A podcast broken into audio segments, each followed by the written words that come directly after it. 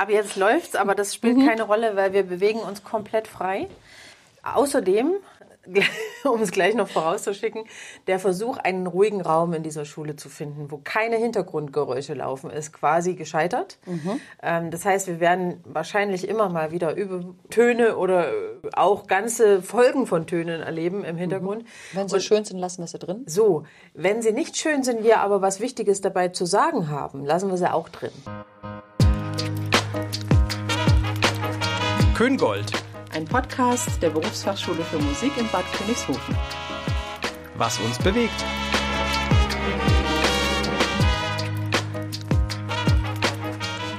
Hi.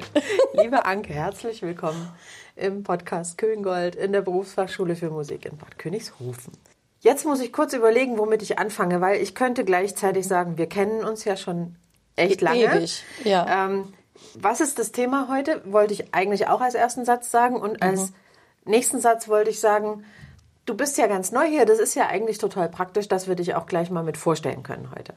Das ist jetzt der Anfang. Erzähl doch mal ganz kurz, wer du bist.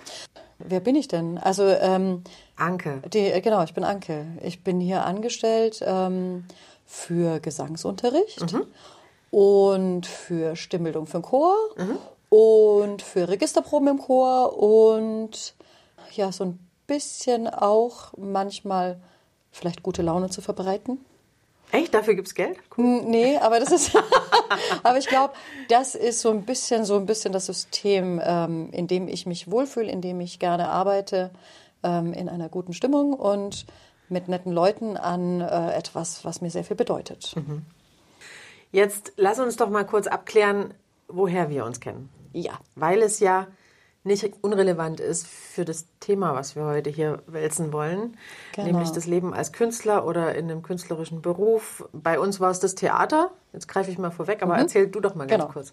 Also ich kam äh, sehr jung ans Theater und äh, der Fels in der Brandung, den ich damals kennenlernen durfte, war die Frau mit der tollen Stimme am äh, Mikrofon, die uns ganz liebevoll durch die äh, ganzen Vorstellungen geleitet hat und dann das Tempo ein bisschen vorgegeben hat hinter der Bühne mit Ansagen, wer wann zu sein hat und wer was zu tun hat. Und ähm, das war mein erster Eindruck auch in großer Souveränität.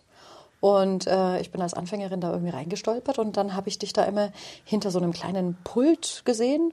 Und also Fels in der Brandung trifft es tatsächlich für mich, weil das war so der Moment, da kommt man auf die Bühne und dann ist da jemand und ähm, das ist so ein bisschen wie so jemand, der dir das Go gibt. Und so habe ich dich kennengelernt. Das ist echt lange her, ne? Und das ist Wenn ganz wir mal lange ganz her. ehrlich sind. Ähm, das Genau. heißt, um es jetzt mal äh, auf den Punkt zu bringen, ich war im Theater in Würzburg am Main-Franken-Theater als Inspizientin, als Bühnenmanagerin nennt man das heute. Ist ein bisschen Uh. besser, äh, naja, es ist besser verständlich, was damit Ja. gemeint ist. Ne? Insofern finde ich Genau. das Wort gar nicht so schlecht. Ähm, beschäftigt über eine ganz lange Zeit und du kamst dann dazu. Mhm. Da war ich schon. Und warst als Sängerin engagiert. Genau. Im Theater. Als. Anfängerin und erstmal mit Gastvertrag.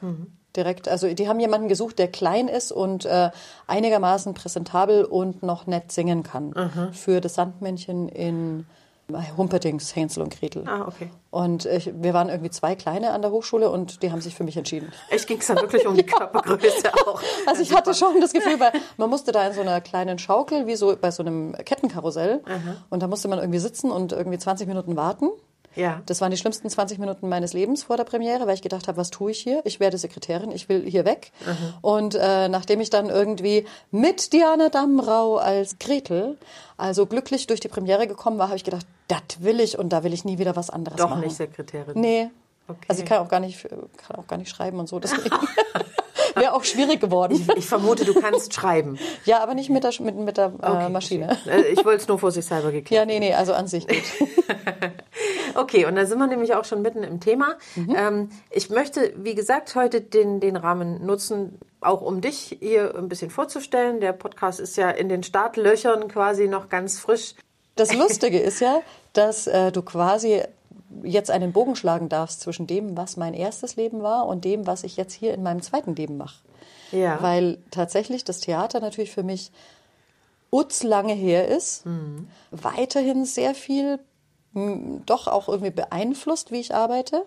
Also ich habe gerade mit einem Schüler gearbeitet und habe gesagt, ja, eigentlich müsste ich dich jetzt irgendwie als Graf über die Bühne schicken, um die Lockerheit in äh, das Singen zu bringen, weil die Ursprünge dessen, wie ich singen gelernt habe, tatsächlich im Theater sind. Genau, und jetzt aber halt auf der anderen Seite das ähm, Unterrichten.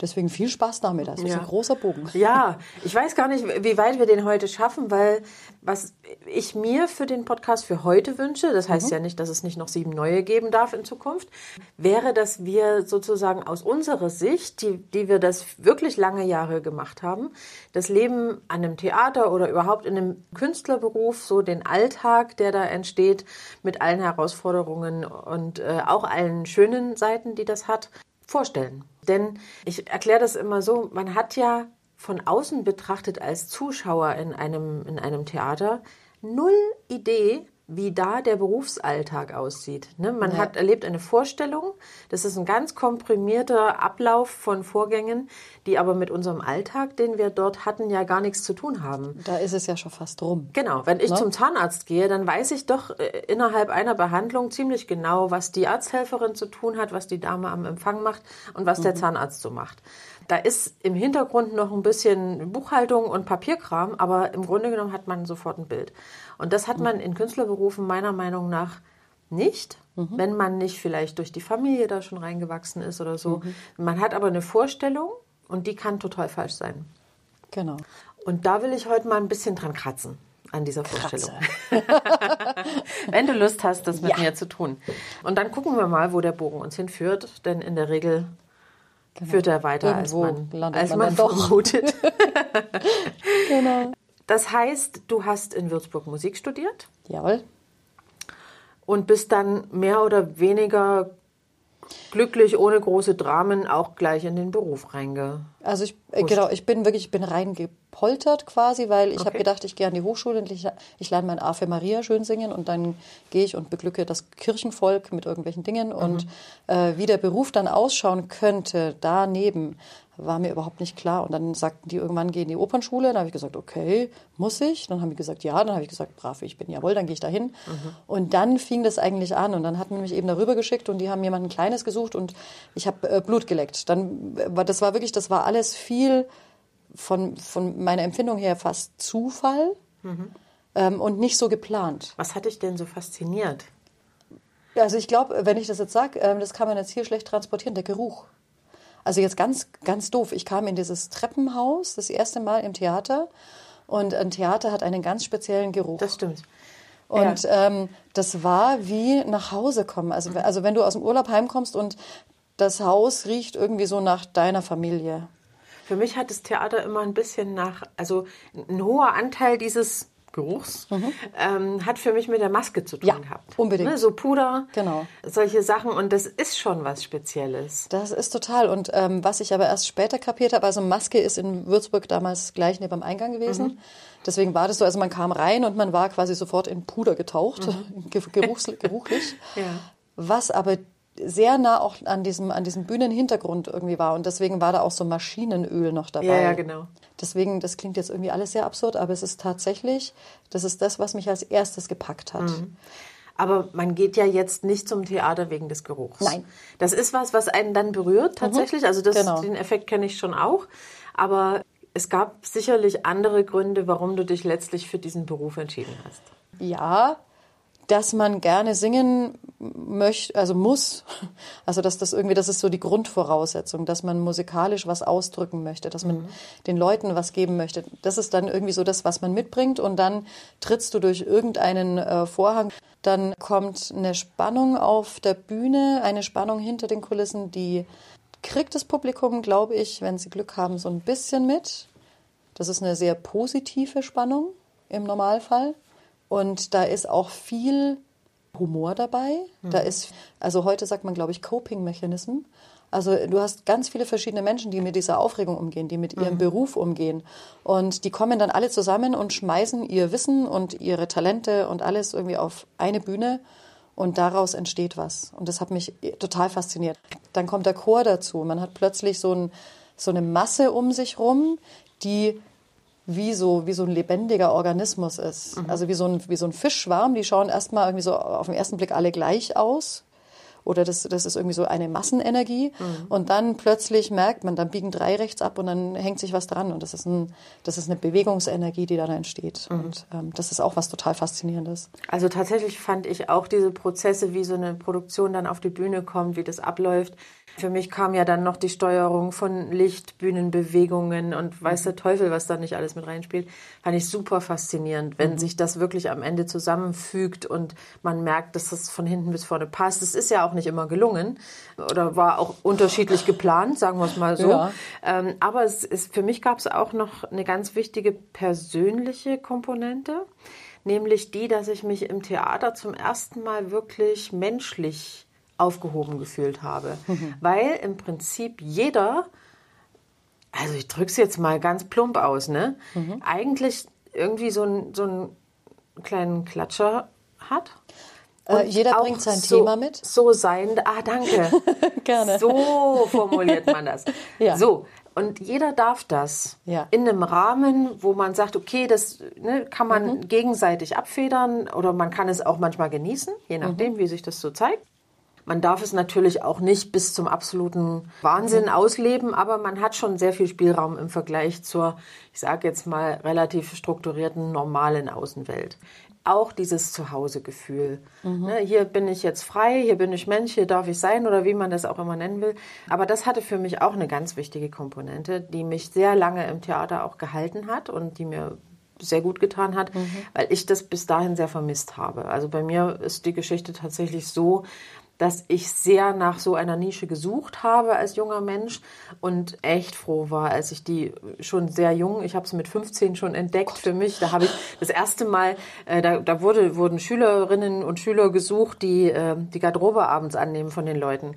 Und ich bin in dieses Theater reingegangen und dachte, ich will den Job haben und so. Mhm. Und äh, war auch sofort zu Hause. Das war ja. damals noch in, in Plauen, wo ich geboren bin. Das war mein, mein erstes Theater. Bin dann relativ schnell wirklich von diesem Jackenannehmen-Job in die Requisite gerutscht, weil da jemand gesucht wurde, ganz dringend als Aushilfe mhm. und so. Also ich habe dann während meines Abiturs schon die ganze Zeit am Theater gearbeitet. Ach, toll. Und das, das war meine, eigentlich ja meine erste Nische, in der ich mich wohlgefühlt habe. Mhm. Weshalb ich dann eben auch den Beruf weiter verfolgt habe und so lange dabei war. Also das kann ich gut nachvollziehen. Ich habe das Gefühl, bei mir hat die Nische mich gefunden. okay. Also ich war immer extrem brav und ich habe immer extrem brav viele Dinge erfüllt und es fiel mir auch nie schwer. Aber da, wo man sich dann selber ganz fühlt, das hat mir gefehlt. Das habe ich aber auch erst mhm. danach kapiert. Und dieses, ich darf quasi ein bisschen gespinnert sein. Mhm. Also alles das, was vorher keinen Sinn ergab im Leben, fiel plötzlich so in, auf seinen Platz dann irgendwie und in seinen ja, Platz. Ja, war nicht so relevant. Also war genau. nicht ständig Thema, weil es hatte jeder so sein Gespinnert. Genau. Irgendwie und, und es ist schon ein etwas freieres Existieren da einfach. Ne? Ja, vor allem, also ich kam mir immer normal vor, in mir drinnen, mhm. aber die Außenwelt spiegelt dir ja manchmal was anderes. ja. Also ich, ich fand mich normal, mhm. aber ähm, viele Leute fanden es überhaupt nicht normal, dass ich quasi jeden Tag vollgeplockert hatte mit Terminen und davon mindestens drei Viertel sich im Musiksaal abspielten, mhm. in verschiedensten Ensembles, Besetzungen, Chören, Orchester, was auch immer. Und Sachen ausdrücken zu können. Und da gab es Struktur. Da gab es einfach irgendwie so, es gibt eine musikalische Form, es gibt äh, später dann eben mit dem Singen, es gibt einen Text, Vorgaben vom Regisseur. Es gab immer irgendwas innerhalb der Grenzen, ich dann dieses, diesen Ausdruckswillen ausleben konnte. Das mhm. heißt, ich fühlte mich so geordnet. Ja. Trotzdem äh, Kreativität was sehr Ungeordnetes hat, aber das wurde dann so kanalisiert. Ja. Ein schönes Bild, das ich dazu immer finde, ist ähm, dieses, dieses Pinguinbild. Also ich war quasi auf Land so in meiner ganzen Schulzeit. Mhm. Ja. Und alle haben immer gesagt, ja, und du wirst die Schule vermissen. Dann haben sie gesagt, ja, und du wirst äh, die Hochschule vermissen. Und es ist ja alles so gesegnetes Land. ja, und ich irgendwie, jeder Schritt, der mich weiter weggeführt hat von Schule, von Hochschule, rein in das Theaterleben, hat sich angefühlt, wie jetzt darf ich endlich im Wasser schwimmen. Ja. Ja. Also Pinguin, der vom Land ins Wasser geht und plötzlich so völlig frei sich fühlt. Mhm. Also ich kann alles ausprobieren. Ich kann als Mörderin auf die Bühne, ich kann als Opfer auf die Bühne, ich kann als alles auf die Bühne. Mhm. Es ist ein Teil von mir dabei, der irgendwie sich eingibt und der das irgendwie auch auslebt. Aber ähm, das Opfer geht nie weiter, als es der Bühnenrand ist. Und äh, auch die Mörderin geht nie weiter als eine Schreckschusspistole oder äh, irgendein Messer, das dann ja. irgendwie, verrate ich jetzt zu viel, wenn ich sage, die Messerklingen gehen nach innen. Ich glaube, das wissen die jungen Leute heutzutage. Ich glaubst du? Und das Blut ist auch kein Ketchup, aber es ist Farbe.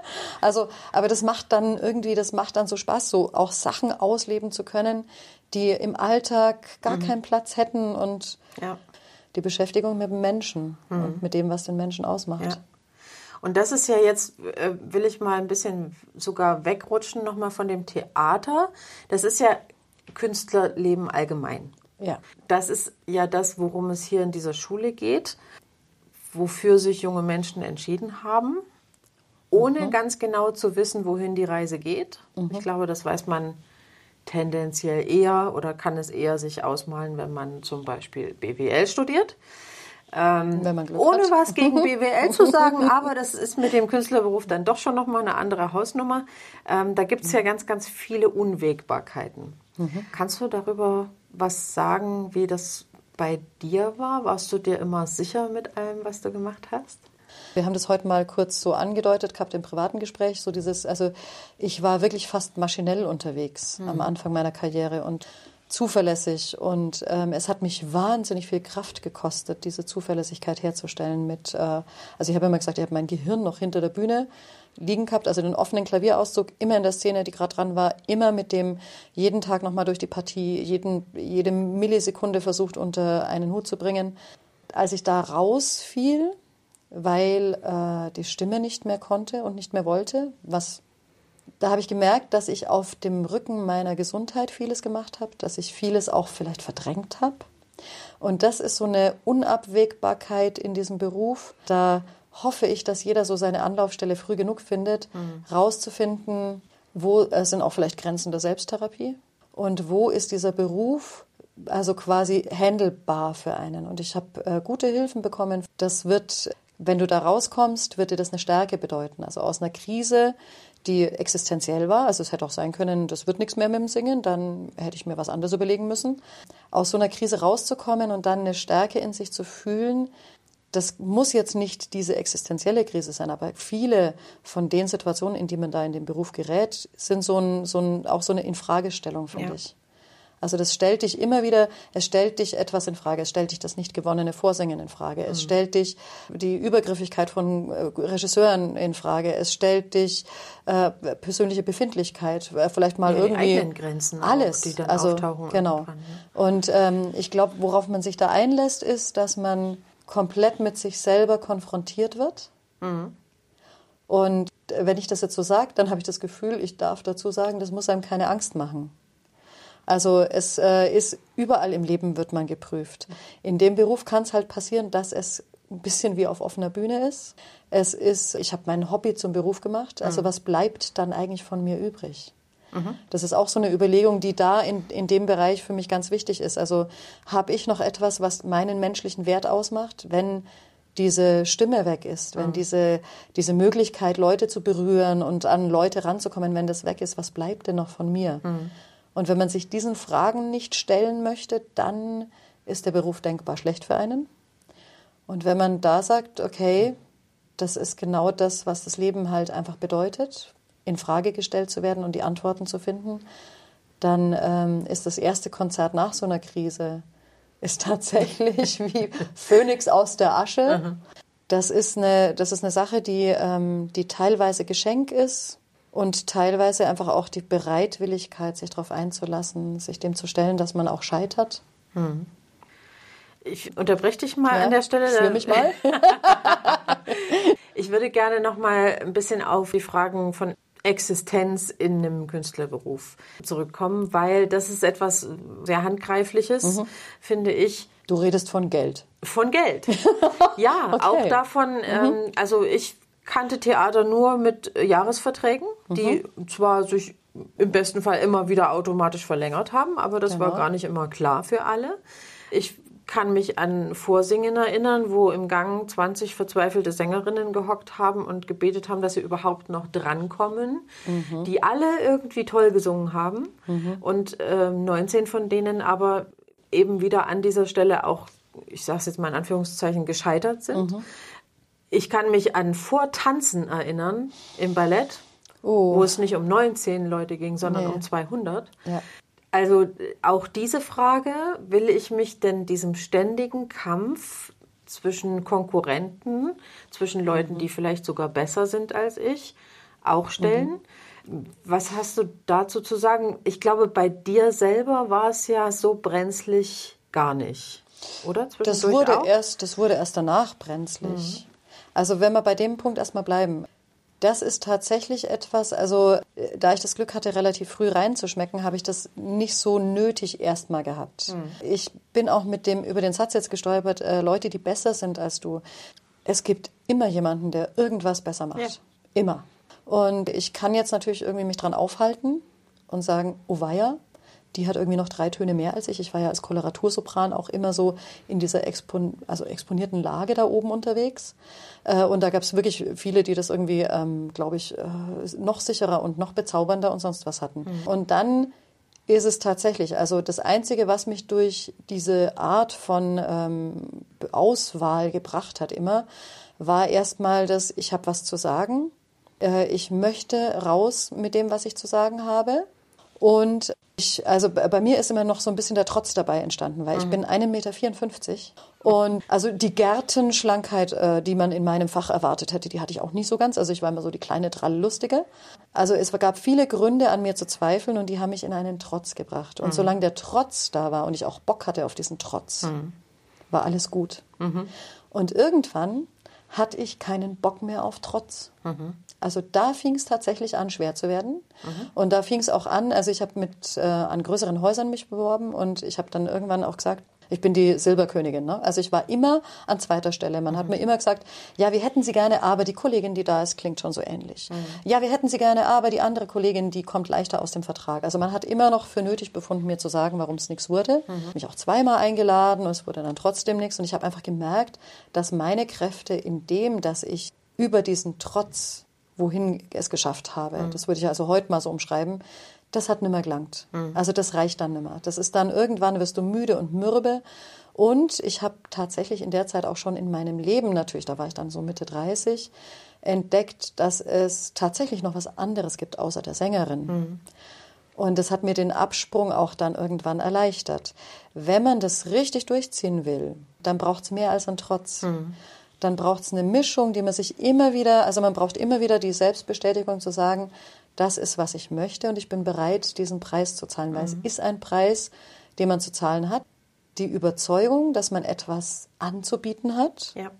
Und man braucht den Mut zu sagen, ich zahle diesen Preis. Und man braucht auch den Mut, sich eine Grenze zu setzen. Also das ist das, was vielleicht Ja. ähm, so das Entscheidende ist, gesund dadurch zu kommen. Und wenn ich zu mir stehen will, dann muss ich die auch einhalten.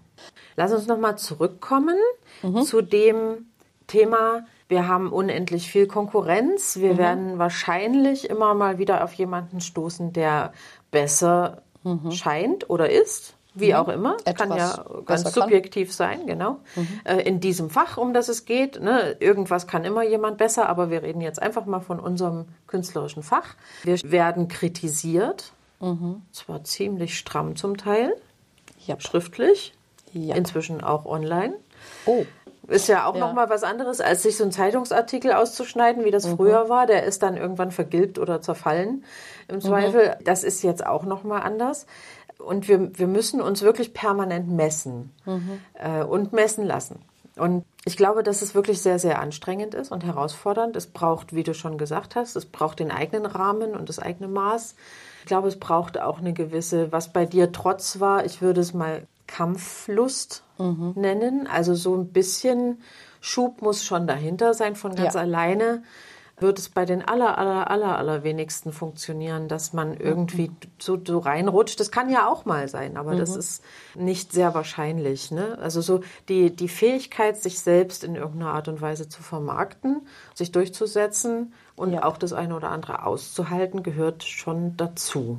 Ja, unbedingt. Hast du da noch mal irgendwie Impulse, die aus deinem Leben da reinpassen? Also einen Ausgleich zu haben, der einem das, also den eigenen Wert versichert. Ob das jetzt in einer Beziehung ist oder ob das ähm, die Beschäftigung mit einem Hobby ist. das hat was mit Erdung zu tun, Mhm. mit dem ich möchte äh, Bodenkontakt haben. Ich möchte also mich selber auf der Erde spüren. Das finde ich ganz wichtig.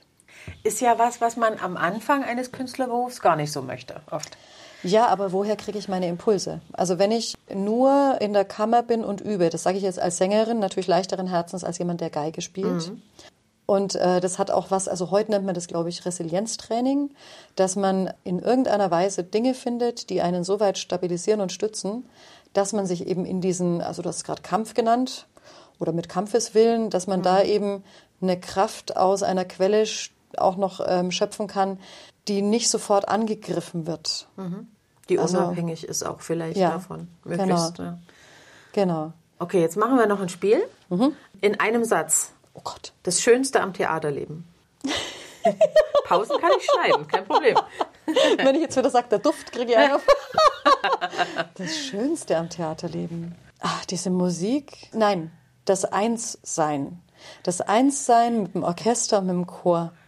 Und gleichzeitig ähm, die, die Maske zu spüren, das Licht auf der, auf, den, auf der Bindehaut zu spüren und diesen Duft einzuatmen. Ja, kann ich nachvollziehen. Also bei mir war es ja oft das Eins auslösen. Und das möglichst so auf einen Millimeter genau, dass es passt, dass es ne, mit dem ausklingenden Ton das Licht aus ist, dass mit dem, mit dem Tusch die Luftballons da landen, wo sie landen sollen, obwohl sie jedes Mal anders fliegen. Alles solche Dinge, das hat mich auch wahnsinnig fasziniert. Also da entsteht eine Synchronizität, würde ich es fast nennen, die ja irgendwie wirklich total Spaß machen kann und einen auch eine Verbindung gibt zu irgendeinem höheren Gefühl. Ähm, das Schrecklichste am Theaterleben. Abliefern müssen. Zu jeder Zeit, egal wie es dir geht. Ja. Mhm. Und das kann man auch mal äh, Das geht schnell, hochrechnen ne? aufs, aufs äh, Künstlerleben allgemein. Ja, genau. Ganz genau. Jetzt eine Frage noch? Nein, zwei habe ich. Noch zwei. Noch zwei Fragen. Was würdest du jemandem sagen, in einem Satz, Anke, der sagt, ich will unbedingt Künstler werden, um jeden Preis? Dann probier's. Und was würdest du jemandem sagen, der sagt, ich bin mir echt nicht sicher? Dann lass es. Schon, ne? Also, weil es wird nichts ändern, was ich sage. Jemand, der auf die Bühne gehört und der in dieses Leben reingehört, der landet da. Weil er dann vielleicht rausgeht und sich denkt, die Trulla hat jetzt gesagt, ich soll das nicht machen. Also natürlich zweifle ich, aber. Und dann findest du die Leute fünf Jahre später auf der Bühne. Ja, so ist es. Und die, die sich nicht sicher sind, die tun gut daran, sich nach Alternativen umzuschauen, finde ich. Die anderen auch. Also ganz ehrlich, Naja, Da gut, bin ich jetzt du, pragmatisch. Wenn du, wenn du sicher bist, dass du das willst, dann, dann ziehst du es durch. Und das finde ich auch richtig. Es muss ja nicht ein Leben lang sein. Überhaupt keine Grenzen in dem Sinne mehr. Ne? Du kannst überall hingehen, wenn du das Richtige im Angebot hast, in deinem Portfolio sozusagen als Künstler, dann ist alles möglich und vieles, was man sich noch gar Genau. nicht vorstellen kann. Ja, und es gibt auch gerade zwei junge Kolleginnen, die schweben irgendwo zwischen Kabarett und Opernbühne. Warum nicht? Die nächste macht äh, einen Podcast. Ähm, also es ist immer die Frage quasi, also ich, ich werfe mich in meine, in meine kreative Energie und wo mich das dann beruflich hintreibt, paar Grenzpfosten setzen und den Rest einfach tun. Jo. Anke, Ja, ich danke dir ganz herzlich für das Gespräch. ich danke dir auch. Ich guck mal, was davon übrig bleibt. Das wäre jetzt auch mein nächster Satz gewesen. Ich bin mal gespannt, was davon übrig bleibt. Ob das eine schneidbare denke, Fassung ist. Es war nicht, war nicht das letzte Gespräch, was wir geführt haben. Es hat Spaß gemacht und jetzt Finde ich auch. schauen wir mal, was draus wird. Genau. Dankeschön. Freue mich. Dankeschön. Tschüss. Tschüss.